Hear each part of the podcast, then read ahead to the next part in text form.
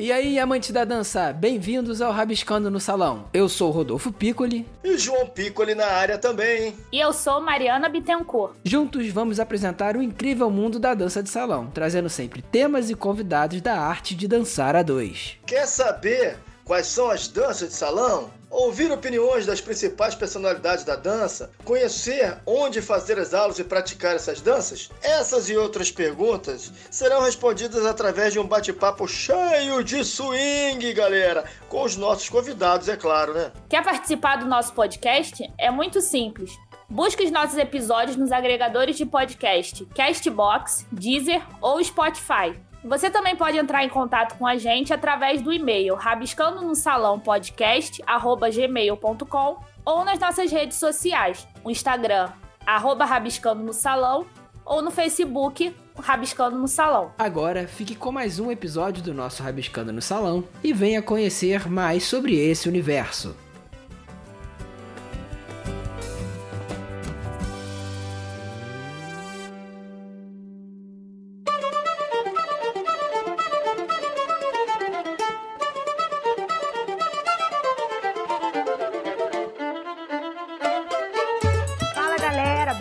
Mais um episódio do nosso podcast dançante, o Rabiscando no Salão. E hoje, no nosso bate-papo, nós vamos receber uma pessoa que vai trazer um assunto um pouquinho diferente do que a gente está acostumado. Na verdade, ele vai nos ajudar a ver a dança de um jeito diferente e ainda melhor. Então vamos dar as boas-vindas a Marcelo Grangeiro. E aí, Marcelo, tudo bem? Oi, Mari, tudo bem? Como eu sempre digo, ao vivo e me mexendo. Espero realmente poder contribuir com esse novo olhar aí para nossa dança de salão. Isso aí, Marcelo, show de bola. Pra gente começar, queria pedir para você contar aí pros nossos ouvintes um pouquinho da sua trajetória com a dança, como é que você começou? Conta aí pra galera. Bom, eu comecei ainda jovem, quando era um pouco raquítico e desprovido de beleza, e um amigo me falou que se eu aprendesse a dançar eu ia conseguir namorar com mais facilidade. Aí eu me empolguei para dançar. Só que aí eu começava a dançar, aprendia a dançar e começava a chegar nos bailes. Não era nem baile, era na discoteca, né? Eu esperava a hora de um momento para dançar junto. E eu era o primeiro a começar a dançar e o último a sair da pista, não namorava ninguém. Só que eu me apaixonei tanto pela dança que o namorar já não era mais a coisa mais importante, o dançar ficou a coisa mais importante. Então eu me apaixonei pela dança nesse momento e aí depois tive uma oportunidade de dançar profissionalmente. Quando eu digo profissionalmente é recebendo para dançar. Quando a primeira vez que me pagaram para dançar foi em 2001, me pagaram 150 reais. Na época eu tinha um trabalho que eu ganhava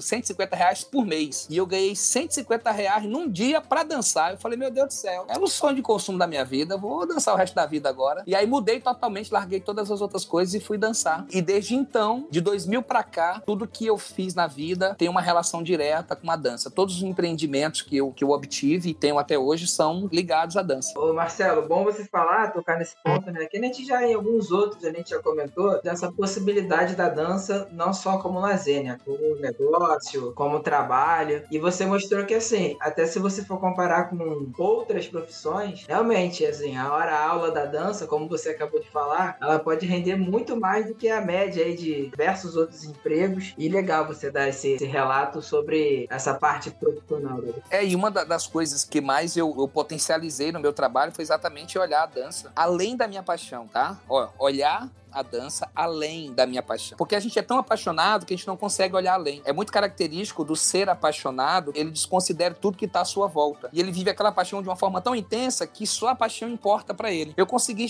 extrapolar essa paixão e olhar além e conseguir imaginar essa dança como um, modelo de negócio que pudesse levar o sustento para dentro da minha família, para minha casa. Logo, eu sou um caba que eu tenho cinco filhos, né, e uma neta, então eu preciso de certa forma fazer com que, como dizem meus amigos, né, que eu ganhe dinheiro rebolando eu preciso que o meu rebolado ele gere um, retorno financeiro que eu consiga botar pão dentro da minha casa e possibilitar aos meus filhos uma condição mínima para que eles possam não só sobreviver, mas viver. Então eu passei de dançarino, acho que em 2004 isso ainda, eu passei de um dançarino a um dançarino que empreende. E, e desde então eu tenho buscado ver como é que eu posso transformar essa minha paixão em um negócio sustentável, de resultado, sem perder o amor que eu tenho pela dança, sabe? Sem perder o meu fazer artístico, sem perder o meu tesão de ir pro baile, tem uma característica muito peculiar que poucas pessoas sabem, que o meu trabalho hoje, eu, eu não me considero um professor só de dança de salão. Eu comecei no passado com danças soltas e eu também passei a trabalhar com danças de salão. Me pós-graduei em dança de salão, porque era um título que eu queria, sabe? Eu sempre falava assim que eu era especialista em dança de salão, de fato, né? Eu sabia vários estilos, mas eu queria que o Ministério da Educação me reconhecesse como um especialista de direito. E aí eu fiz uma pós-graduação em dança de salão. Então eu venho nessa busca de evoluir como dançarino, como professor, como empresário, como empreendedor, para que eu realmente pudesse transformar essa dança em um modelo de negócio que eu pudesse, inclusive, ajudar outros amigos a, a expandir esse olhar e ir além da nossa paixão.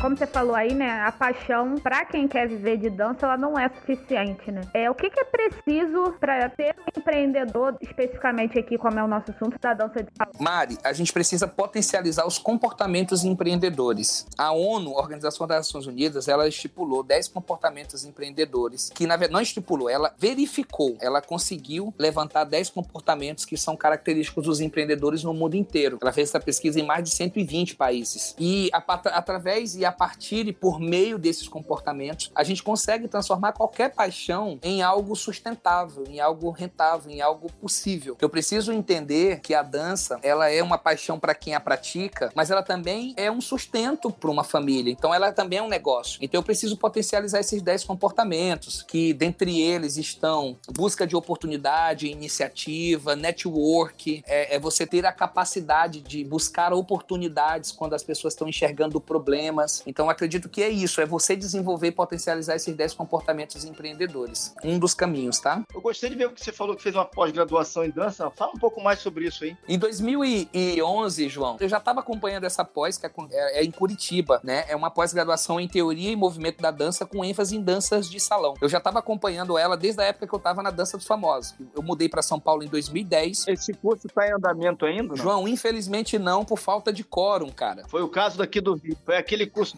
politécnico, é isso? É, não é, é uma pós-graduação mesmo, é lato senso. Mas é isso, é exatamente, é, é tipo aqueles da Estácio. Tá bom. Felizmente ou infelizmente, olha lá, o que eu vou falar agora pode parecer algo ofensivo, mas eu não quero que as minhas palavras sejam ofensivas em nenhum momento, porque eu tô falando com o meu coração e eu quero que as pessoas entendam isso. Mas nós, vou falar nós agora, vou me incluir, tá? Nós dançarinos de danças de salão, nós negamos por muito tempo o conhecimento acadêmico. Então nós consideramos o bom dançarino, o bom professor aquele cara que é prático. Então, a gente negligenciou muito, porque a gente. E é, e é, normal, tá tudo bem, tá tudo certo. Que a gente acredita que o bom dançarino é aquele que vai no salão e mostra o que dança. Mas eu também queria ser bom dançarino fora do salão. Eu queria ser um bom dançarino também no mundo acadêmico. E aí eu resolvi é, fazer essa pós-graduação. Então eu saía de São Paulo e ia para Curitiba. Fiz isso durante dois anos para que eu pudesse ter o título de fato e de direito como especialista de dança de salão. É, é uma pós-graduação que foi organizada pela Gracinha Araújo e aconteceu na FAMEC, na Faculdade Metropolitana de Curitiba. E meus amigos na época, João, é assim, inocentemente, né, mas não com maldade, falaram assim, cara, tu acabou de sair da dança dos famosos, tu tá cheio de contrato, pra que tu vai parar pra estudar agora? Aí eu falava sempre assim, João, falei, cara, as pessoas estão esperando mais de mim. Eu não posso dar menos do que elas esperam. Então, eu preciso estudar para que eu possa saber mais, para que eu possa chegar para essas pessoas e elas falam assim, caramba, que legal, o granjeiro tá melhorando todo dia. E é assim que eu me vejo, João, todo dia eu quero melhorar um pouco como ser humano, como professor, como profissional, como como pai, como marido, né? Tava falando pra minha esposa que a gente tava quase um, uns oito, nove meses sem brigar. Cara, nove meses sem brigar, eu tava sensacional. Aonde a gente deu uma briguinha, né? Aí eu falei, eu olhei pra ela e falei, amor, desculpa. Ela, por quê? Eu falei, amor, porque eu falei que eu não ia, nós não íamos mais brigar. Porque nós não temos por que brigar. Quando nós não concordarmos um com o outro, a gente vai olhar com muito amor e carinho e falar, amor, eu não concordo, mas vamos resolver isso e a gente vai. Então eu quero evoluir mesmo, tô nessa busca, assim, incansável de evolução. E aí eu quero também levar a nossa dança de salão, João, para patamares, assim, incríveis. O Carlinhos, talvez ninguém o conheça, mas ele é conhecido como Carlinhos de Jesus. Tá começando agora, um rapazinho novo, tá até incentivando ele para ver se ele se desenvolve aí. Promessa aí da dança. Anotem esse nome. Uma promessa. Perfeito. Carlinhos de Jesus. Eu conversando com esse garoto esses dias, aí esse garoto me disse assim: Poxa, granjeiro, eu fico feliz porque você tá conseguindo levar essa dança de salão pra, da forma que ela é para lugares em que poucas pessoas levam, que é pro mundo acadêmico. Porque a gente nega, nega esse mundo acadêmico. Então as pessoas não têm acesso. E, e vice-versa, a gente acaba afastando esse mundo científico, teórico, do prático e vice-versa. Então, eu tento buscar fazer essa ligação dessas duas coisas. Ô Marcelo, é, eu acho que seu caminho é meteórico. Você está num, num, processo de, de, subida mesmo e é isso aí. Eu nem diria que os caras negam. Eu não sei se é isso exatamente. Isso aqui é uma fogo no parquinho para a gente discutir o assunto mesmo. Eu, eu acho mais que era talvez mesmo o total desconhecimento de que a gente pudesse levantar essa bandeira, o conteúdo dela e levá-la para o mundo acadêmico. As pessoas, talvez quem dançasse, não te, eu vou falar isso e vou explicar por que eu estou dizendo isso. Talvez não tenha noção e consciência do que representava, do que representa o nosso trabalho. Ele vai muito além da cultura, mas nós só temos que falar sobre a cultura. É o que mais me importa. Aí eu tô, ah, que faz bem para a saúde, faz... não me interessa isso. Eu não sou médico, não sou psicólogo, psiquiatra, não sou nada disso. Mas as avaliações são positivas sobre esse aspecto. Ponto. Eu digo isso porque eu sou da geração, eu, Carlinhos, Valdeci. Esse, esses garotos, grandes promessas aí pro, pra dança de salão. É, grandes promessas. Eu sou sobrinho da Maria Antonieta. Essa menina, essa tem futuro.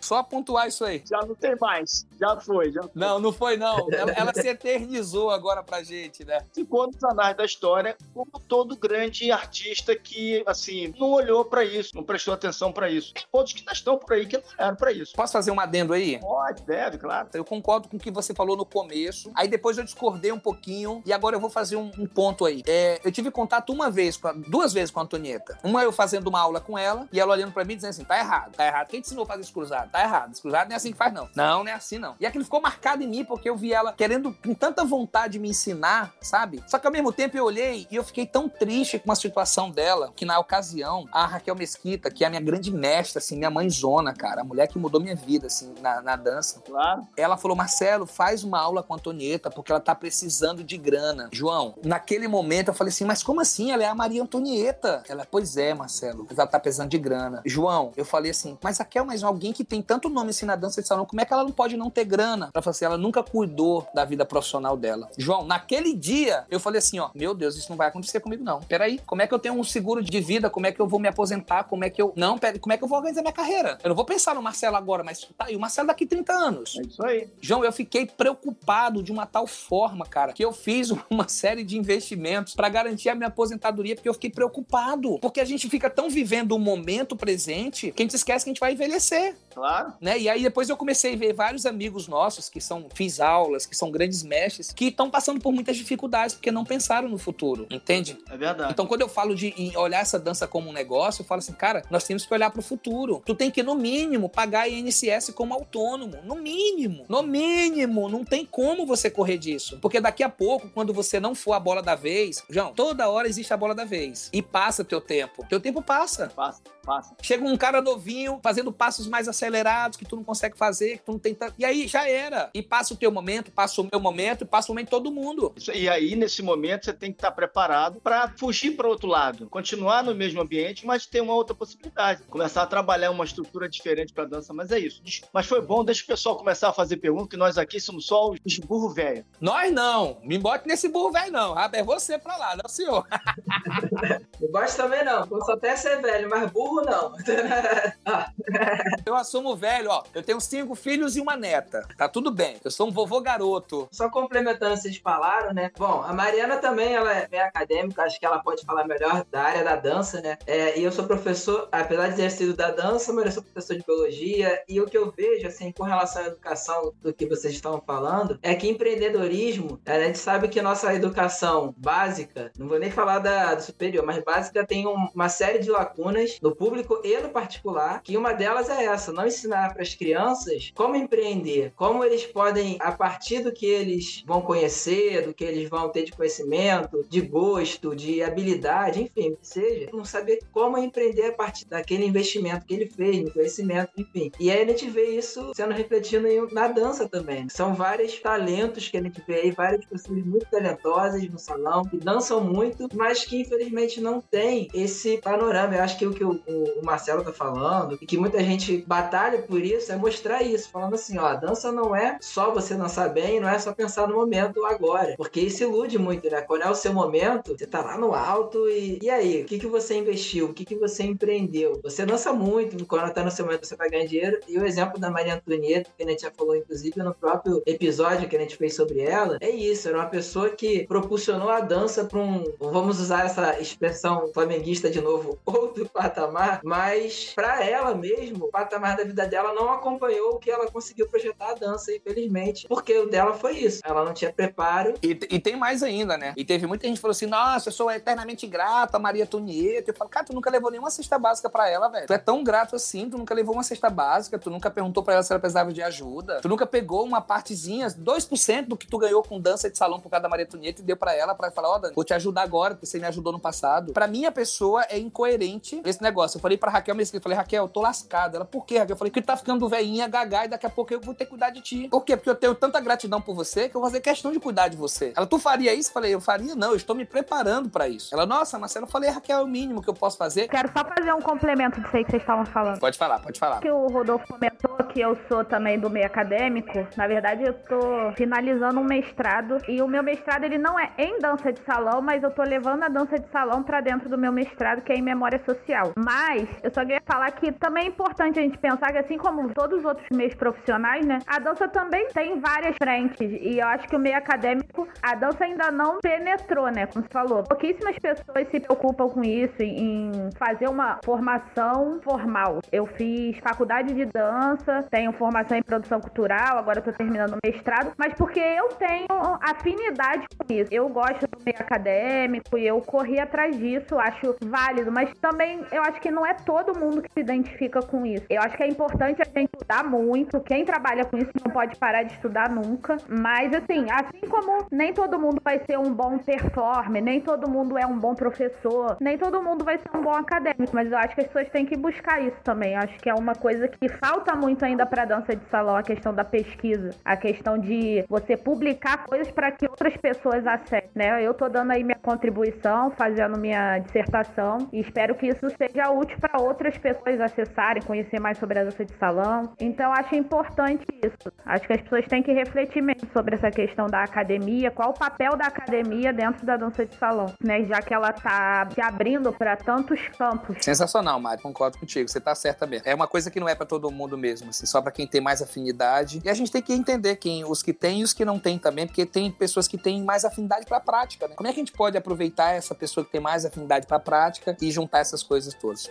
Muito boa com sua colocação. E obrigado por você estar tá dando essa contribuição para dança de salão também, viu? Obrigada. Mas é, eu vejo que como a dança de salão, não sei, é, isso pode ser até a próxima pergunta aí para você me responder, que talvez você tenha um olhar mais direcionado sobre essa questão do empreendedorismo, essa questão do profissional. Mas eu vejo que parece que ela não tá muito bem estruturada e todo mundo que dança tem que fazer tudo. Todo mundo que dança dá aula de dança, faz show, faz não sei o que, produz baile. É um campo tão grande, se fosse mais organizado, as pessoas não precisassem fazer isso. Quem é bom em dar aula, suficiente para ele só dar aula e se especializar naquilo. Eu sou, eu gosto de produção, então talvez para mim produzir baile, a minha pesquisa fosse uma coisa mais interessante. Mas assim, a gente não consegue sobreviver ou ainda não consegue, né? Não tem conhecimento ainda para isso, é de como organizar esses setores, né? Aí eu queria que você comentasse um pouquinho quais são esses diferentes alcances da dança de salão hoje. Excelente pergunta, Mari, excelente colocação. Bom, primeiro que a dança de salão ela não é vista ainda como uma profissão, né? Ela não é reconhecida como profissão. Ela é profissão de fato, porque a gente exerce ela, mas o Ministério do Trabalho não a reconhece como profissão. Isso é um primeiro ponto. Segundo ponto é que a gente já tentou fazer isso no passado. Em 2002 nós criamos a Andanças, que foi a Associação Nacional de Danças de Salão. Mas existe um, uma palavrinha de três letras, três letras, olha que simples, três letras que não nos permitem fazer coisas que tenham um direcionamento coletivo na dança. E essa palavrinha se chama ego. O ego na dança de salão é um negócio tão inflado, tão inflado, que a gente conseguiu acabar com a Associação Nacional de Danças de Salão. Olha que legal isso. Uma associação que começou com um objetivo muito específico de, de fomentar essa dança, de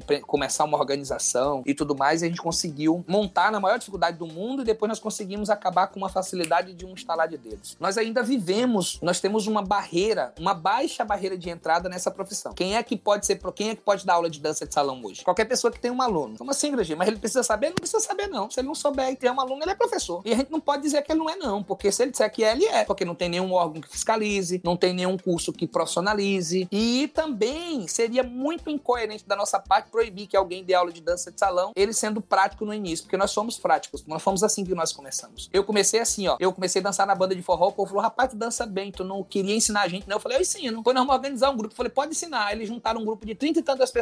Quando eu cheguei na sala que eu vi 30 e tantas pessoas, eu falei, eita porra. A minha aula foi assim, ó. Eu falava assim, ó. Ó, aí eu faço assim, ó, ó, ó, ó, aí ó, ó, aí ó, aí ó, aí eu vi aqui, ó, ó, ó, viu? Aí vamos lá, faz vocês agora. Porque eu não sabia ensinar. Aí eu, depois, quando eu terminei a aula, eu falei, rapaz, eu não sei ensinar, não. Eu tenho que aprender a ensinar. Aí onde eu fui estudar, fui estudar, fui fazer, depois entrei pra educação física, que foi minha formação mais voltada para a área da licenciatura, para eu aprender a dar aula, organizar o movimento. Além dessa barreira baixa de entrada, além dessa dificuldade da gente não se unir, além dessa dificuldade de não ajudar, porque quando a gente enxerga alguém que tá dando aula de dança de salão errado, ao invés de a gente chamar essa pessoa, eu faço isso, tá? É um comportamento meu. Por exemplo, eu vejo o João tá começando, ele tá dando aula de, de dança de salão toda errada. Aí eu vou lá e falo, João, cara, que legal, você tá dando aula de dança de salão, parabéns, velho. Pô, que legal, me conta mais sobre você, deixa eu te conhecer. Aí o cara fala assim, caraca, o Marcelo Grangeiro falando assim comigo. Aí eu começo a chamar o cara pra eu, pra eu depois falar pra ele, pô, você precisa de ajuda, eu posso te ajudar. Sabe o que, que a gente faz quando a gente vê alguém que não sabe dar aula de dança de salão? A gente julga, joga pedra, fala mal. E aí esse cara, ele vai continuar dando aula de dança de salão errado e pior ainda, ele vai piorar a situação dele e aí vai levar uma imagem diferente da dança de salão. Eu lembro que o primeiro curso de dança de salão que eu fiz, o cara me enganou, porque ele não dava aula de dança de salão. Era mentira. Ele inventava umas coisas lá e dizia que era de dança de salão. Aí quando eu conheci dança de salão em seguida, foi até com o Jomar Mesquita lá da Mímulos, eu falei, caramba, eu gostei disso aqui, ó. Eu quero fazer isso aqui o resto da minha vida. Então existe todos esses porquês. Falta de profissionalização, falta de organização sindical, falta da gente lidar com o nosso ego entender que realmente agora só porque eu sou o Marcelo Grangeiro, eu não posso negar que todo mundo que tá começando também foi o Marcelo Grangeiro lá do começo. Que o cara também não sabia. E que se eu não acho, por exemplo, pessoas como a Raquel Mesquita para me estender a mão, talvez eu não estaria aqui hoje. Então que nós temos que mudar o nosso comportamento, nós temos que estender a mão para aqueles que não sabem, para aqueles que não dançam direito, para aqueles que não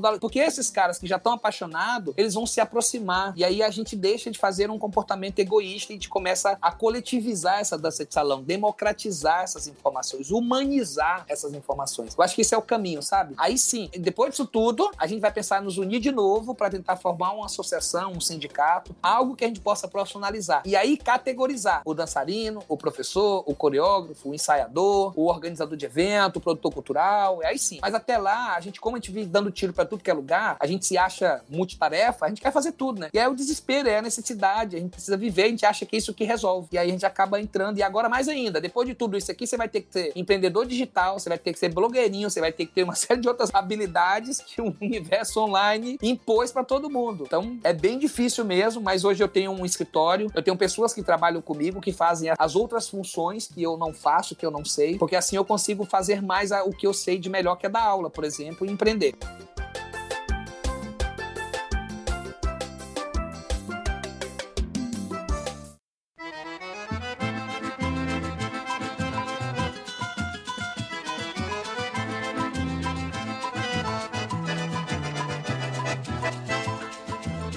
Com esses contratempos, digamos, que nós temos, desculpa aos ouvintes pelo trocadilho contratempo que a gente usa muito na dança, mas é, mesmo com isso tudo, com esses entraves que a gente tem, como é que você enxerga é, os alcances, né? Até onde a dança consegue chegar hoje em dia, mesmo com isso tudo, para quem tá ouvindo falar assim, poxa, não sabia que a dança chega aí. Cara, a dança chega na parte social, porque ela provoca esse processo de socialização das pessoas. Isso é o mais comum. A dança chega na parte política, quando a gente se reúne para pensar em políticas públicas, políticas privadas e políticas em que nós possibilitamos utilizar todo esse processo político para a gente poder fazer dança. A dança chega no alcance empresarial, no alcance de evento. A dança chega dentro dos navios de cruzeiros. A dança chega dentro dos eventos corporativos, dentro das empresas. A dança chega dentro das famílias, dentro dos lares, cara. A minha família dança, eu, minha esposa e meus filhos, nós dançamos. Então, os alcances que a dança proporciona, elas vão muito além do passo, do movimento, da sequência e do baile. Isso aí é uma parte de tudo. Mas a dança, ela é levada pra minha vida, pra minha família. E a partir dessa dança, hoje, cara, eu tô na casa do meu irmão, que tá aniversariando hoje. Eu tô num sítio. E assim, olha que legal isso, porque as pessoas têm tanto respeito por ele, que é médico, quanto por mim, que sou dançarino de dança de salão. Porque eu consegui mostrar pra minha cidade, pro meu estado no Maranhão, que dançarino de dança de salão, o dançarino, o professor, também é uma profissão que tem tanto mérito quanto um médico que salva vidas. Então hoje as pessoas olham o Marcelo Grangeiro não mais como só um dançarino. Onde eu chego, eu sou muito bem respe recebido, respeitado e sou eu,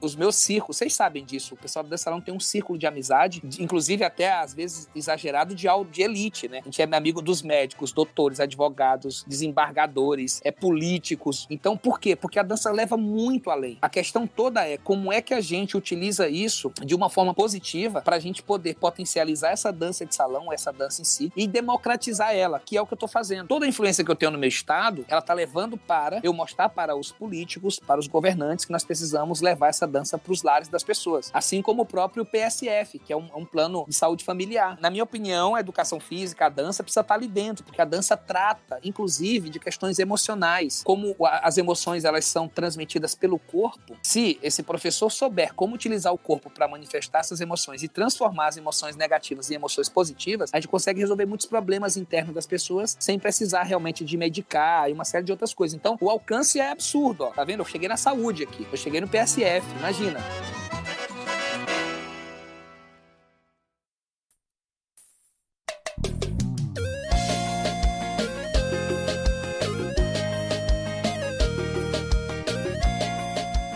Marcelo, então, assim, a dança, no seu ponto de vista, no Nordeste do Brasil tem um comportamento e para o Sudeste tem outro. Eu estou perguntando, para que as pessoas que são leigas no assunto, estão aí nos ouvindo, vão nos ouvir, é, isso aqui não é um alcance só para quem dança, quem está no ambiente, é para qualquer pessoa que veja. É, nós já falamos aqui que nós não somos uma profissão reconhecida. Algumas pessoas acham que é uma ocupação, alguns tratam como ocupação. Nós já vimos e sabemos que isso é uma profissão, precisa de conhecimento técnico, precisa de conhecimento didático, histórico, conhecimento político, científico, tudo está ao redor da dança. A gente, nós sabemos disso. Mas também sabemos que tem o prático, tem aquela pessoa que não está, às vezes, num patamar de um grande dançarino, por exemplo, de um grande coreógrafo que vai. Vou aqui citar Faustão, porque você já teve, outros já tiveram. Mas às vezes eu, eu sinto que há um comparativo em que você só alcança o estrelato, ou seja, o reconhecimento, quando você toca naquela estrela lá, pum, e os outros que não tocam não aparecem nesse universo. Eu tenho minha contestação sobre isso. O que, que você acha sobre isso que eu falei? É isso ou não é isso? Bom, eu vejo assim, ó. Eu sou muito grato por ter ido ao Faustão. Agora mesmo tá acontecendo a super dança dos famosos. E todo mundo falou assim: cara, Grangeiro, você não vai estar, tá, você não vai estar. Tá. Não, não vou estar. Tá. Puta, os caras não te colocaram. Eu falei, não, cara, mas é assim mesmo. Eu sou muito grato por eles terem me colocado duas vezes. Caraca, eu tô assim, mega feliz. Eu fui campeão. Fiquei dois anos fazendo a seleção dos professores. E eu tenho certeza que Deus tem uma coisa muito maior para mim aí. Então tá tudo bem. Eu sou muito grato pelo que eu tive. Mas a, a mídia, cara, é isso que é o detalhe, né? Quando você é só professor, só dançarino, você desconhece como um negócio. E o negócio você precisa de marketing. E se você souber fazer marketing, esses canais, eles são muito importantes pro teu processo profissional, porque eles te ajudam a te dar visibilidade e te dar notoriedade. Então a grande mídia, ela é importante sim. Carlinhos Jesus aqui, ó, esse garoto tá começando aí. Ele é o melhor dançarino de dança de salão do Brasil? Sim ou não?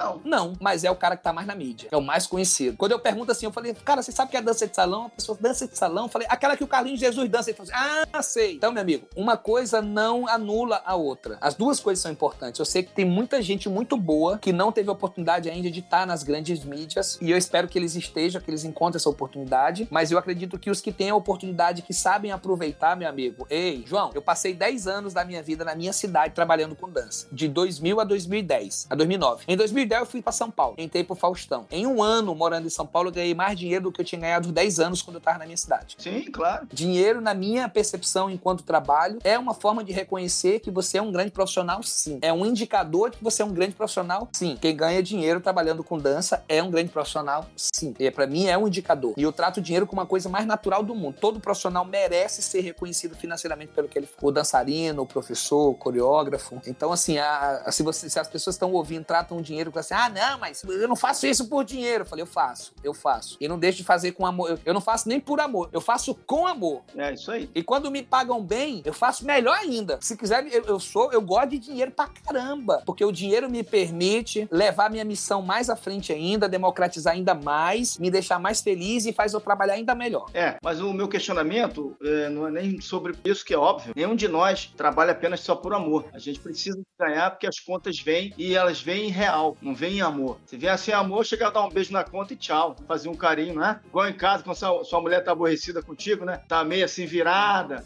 Você traz uma flor pra ela dar um beijinho e fala boa noite. Ela vira a cara do mesmo jeito. Eu ia falar isso, eu ia falar só se fosse a sua que ficava boa. porque- Mas tudo bem. Ainda joga de volta na cara. Mas o que eu quero dizer é que algumas pessoas, elas fazem as perguntas até capciosas. Poxa, mas você trabalha há muito tempo. Já fizeram pra mim essa pergunta. Ah, você trabalha há muitos anos com dança de salão. Poxa, eu nunca quis ir no Faustão. Eu falei, claro que eu quero. Mas talvez o meu perfil não tenha se enquadrado lá, por N razões. Mas eu também não tô preocupado com isso. Não é uma coisa que me traga preocupação. Quanto às, às mídias, óbvio, todo mundo precisa das mídias para se divulgar. Agora, eu, por exemplo, nós, eh, nós estamos num lugar no Rio de Janeiro e também existe isso. Mas eu também observei que nesse período da pandemia, tudo isso ficou muito igual, né? Porque todos os artistas ficaram numa situação bem complicada, difícil, sem trabalho, tendo dinheiro ou não tendo. Quem não tinha ficou pior. Quem tinha um pouco tá perdendo porque tá entrando. Então a situação é igual para todo mundo. Tá todo mundo se virando, né? Dando seu jeito, fazendo suas aulas online. Alguns colegas eu sei que até falam, pô, João, não sabia como fazer, não tinha como fazer, foi difícil para mim. Inclusive, eu falei, já citei aqui o Marcelo Chocolate, que falou em seu nome, eh, que você deu uns conselhos para ele, para ele não desistir. Meu irmãozão, chocolate, uma inspiração, cara. Uma inspiração pra mim. Eu conheço esse universo da dança, pô, eu tô na dança há 40 anos. É, quando a gente fala isso, 40 pô, o cara já tá com um império montado. Não, eu sou uma pessoa normal, como trabalhador, vou me aposentar como trabalhador normal. Se eu estivesse trabalhando e, e aquela relação dinheiro, carga horária, isso já aconteceu comigo há 30, meu filho nem era nascido, não, meu filho já era nascido há 30 anos atrás. Quando eu saí do banco, o banco me deu um pontapé na bunda, um banco econômico, eu comecei a mandar currículo e coisa e tal, e comecei a ver minha vida. E a dança voltou pra minha vida. Ela já era da minha vida, fazia parte com a Maria Antonieta, desde criança, desde sempre. Minha família foi de dança, de música, de poesia, de canto. E aí eu me afastei porque não considerava profissionalmente falando.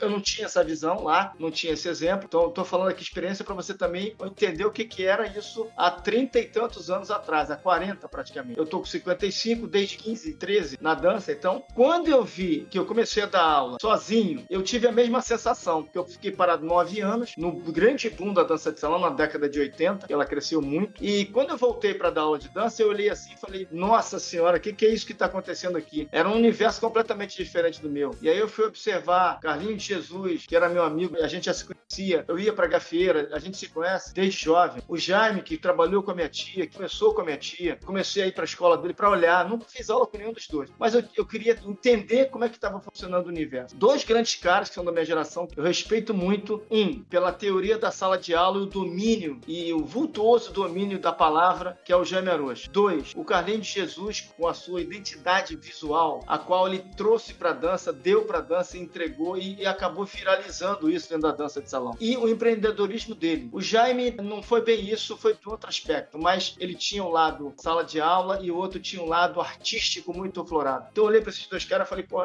legal isso aí, eu quero juntar isso. E eu fiquei num bairro, Jacarepaguá, que é completamente fora do contexto, teoricamente, de existência de dança, de grandes eventos e tal. E eu falei, não, vou pegar esse lugar e vou fazer isso existir para a dança de salão e para o universo da Estou aqui até hoje, 30 anos de Jacarepaguá. Desses 30 anos eu flutuei em alguns bairros, troquei de lugar minha escola, fui de acordo com a economia do país, andei muito, recuei muito, voltei para o meio, andei muito de novo. Faz parte de ser empreendedor. Faz, é importante as pessoas entenderem que o empreendedor ele não só sobe, ele tem os seus momentos de ajuste, principalmente numa, numa economia nossa que é muito inconstante. O país não é um país que tá, hoje um real é isso, amanhã compra isso, daqui a 10 anos compra isso. Não é isso. Então a gente sabe muito bem que vai sofrer percalço pelo caminho, tem que ter uma estrutura psicológica e tecnicológica falando de tudo, precisa estar tá capacitado. Então eu acho que o que você faz é importante para a galera nova que está chegando, que eu tenho visto bons caminhos, mas alguns ainda estão muito com a vaidade acima do normal. É preciso vir para a terra para trabalhar. Eu te parabenizo pela sua, sua iniciativa aí, é bem bacana. Obrigado, obrigado. Te agradeço.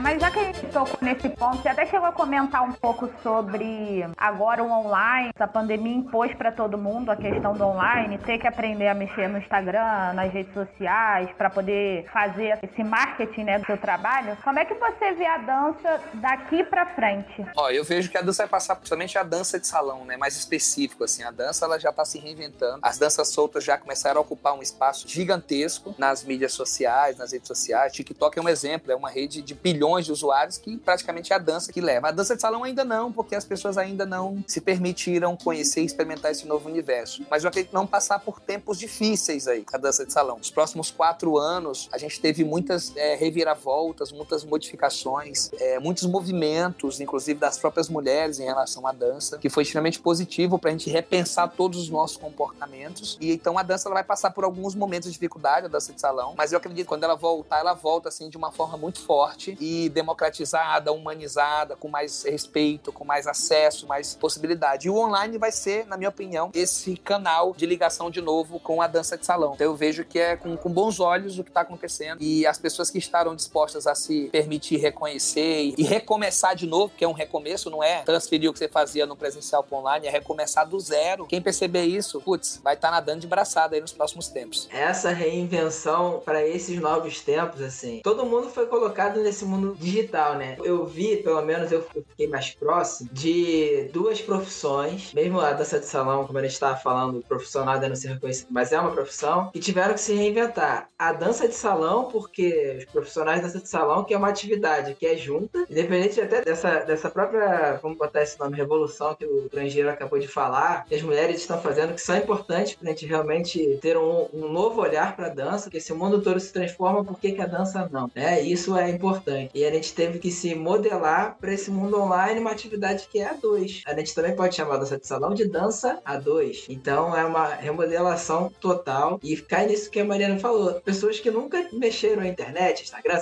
que tiveram que entrar. E Rodolfo, e eu vou mais além, cara. Isso foi um defeito, um problema muito grande nosso. Nós colocamos todo o valor da dança de salão um abraço. Tudo assim, ah, conexão, tá próximo, um abraço e tal. Quando chegou a pandemia, acabou. A gente vai botar onde agora? Não tinha onde botar. Porque as pessoas já não sabiam onde colocar. Onde colocar onde agora? É. Você não pode estar junto, não pode abraçar, tem que estar distante. Por isso que todo mundo parou. Porque não tinha outro alcance. Exemplo, eu vou aprender a dançar dança de salão pra quê se não tem mais baile? Porque a vida toda nós falamos que não, você tem que aprender pra ir pro baile, aprender pra ir pro baile. Ei, eu posso aprender pra dançar com a minha mãe, ou pra eu dançar em casa sozinho, eu posso botar a música, eu posso aprender pra eu me conhecer, pra eu me autodesenvolver, eu posso aprender por uma série de coisas. Só que a gente pautou em duas coisas principais. Não, a conexão, o abraço tem que estar perto, junto, e tem que ser pro baile. E agora não dá pra fazer isso. Por isso que muita gente parou. Porque eles não veem outra forma de fazer dança de salão se não for pra essas duas finalidades. Então é muito bom que isso aconteceu, porque a gente tá se re ressignificando tudo isso, né? Poderia ter sido de outro jeito, mas aconteceu e foi o que você falou. É, esse vai ser o tempo de adaptação. E acredito também que isso vai expandir, na verdade, né? Talvez a gente esteja no momento de retração, mas é um momento que vai ser assim, vai retrair para expandir, porque a gente vai ter que encontrar outros caminhos para isso. Momento estilingue. É. Conhece estilingue? Você puxa para depois fium, voar. É. Só complementando, é nesse momento até que o, o estudo falta. Não, não digo nem o estudo acadêmico, não, de ler livro, né? Nem só sobre isso. Mas é de você estar tá sempre se atualizando dentro da sua profissão, seja ela qual for, né? Porque a, se antes da pandemia os profissionais já tivessem pensando sobre isso, né? Novas formas de fazer a dança de salão, levar a dança de salão mais para a questão da internet, que já era uma questão a internet antes da pandemia. Acho que isso só potencializou,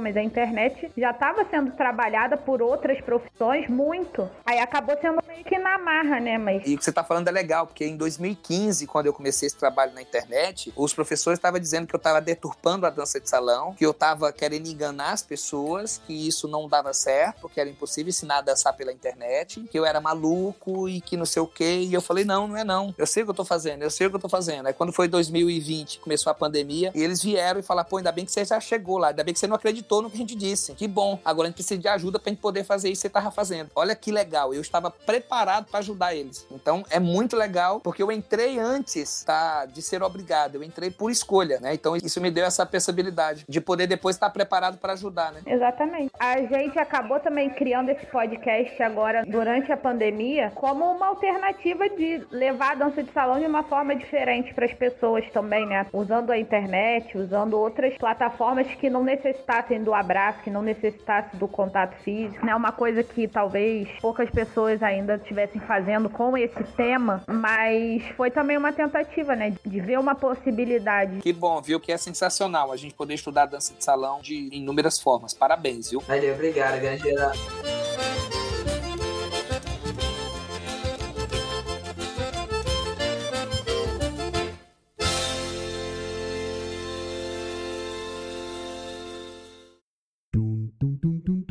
Depois desse nosso papo sobre empreendedorismo, dança, caminhos diferentes, vamos então começar agora um quadro, Marcelo. E esse quadro é um quadro de perguntas e respostas rápidas. Eu vou fazer uma pergunta e você responde o que vier na telha. Rápido, pode ser? Oxi, bora lá, papai. Bota pra riba. Ô Marcelo, é aquela que vem caindo assim, tu mata no peito e já toca de lado. Cara, ó, um artilheiro conhece o outro, velho. Tá vendo?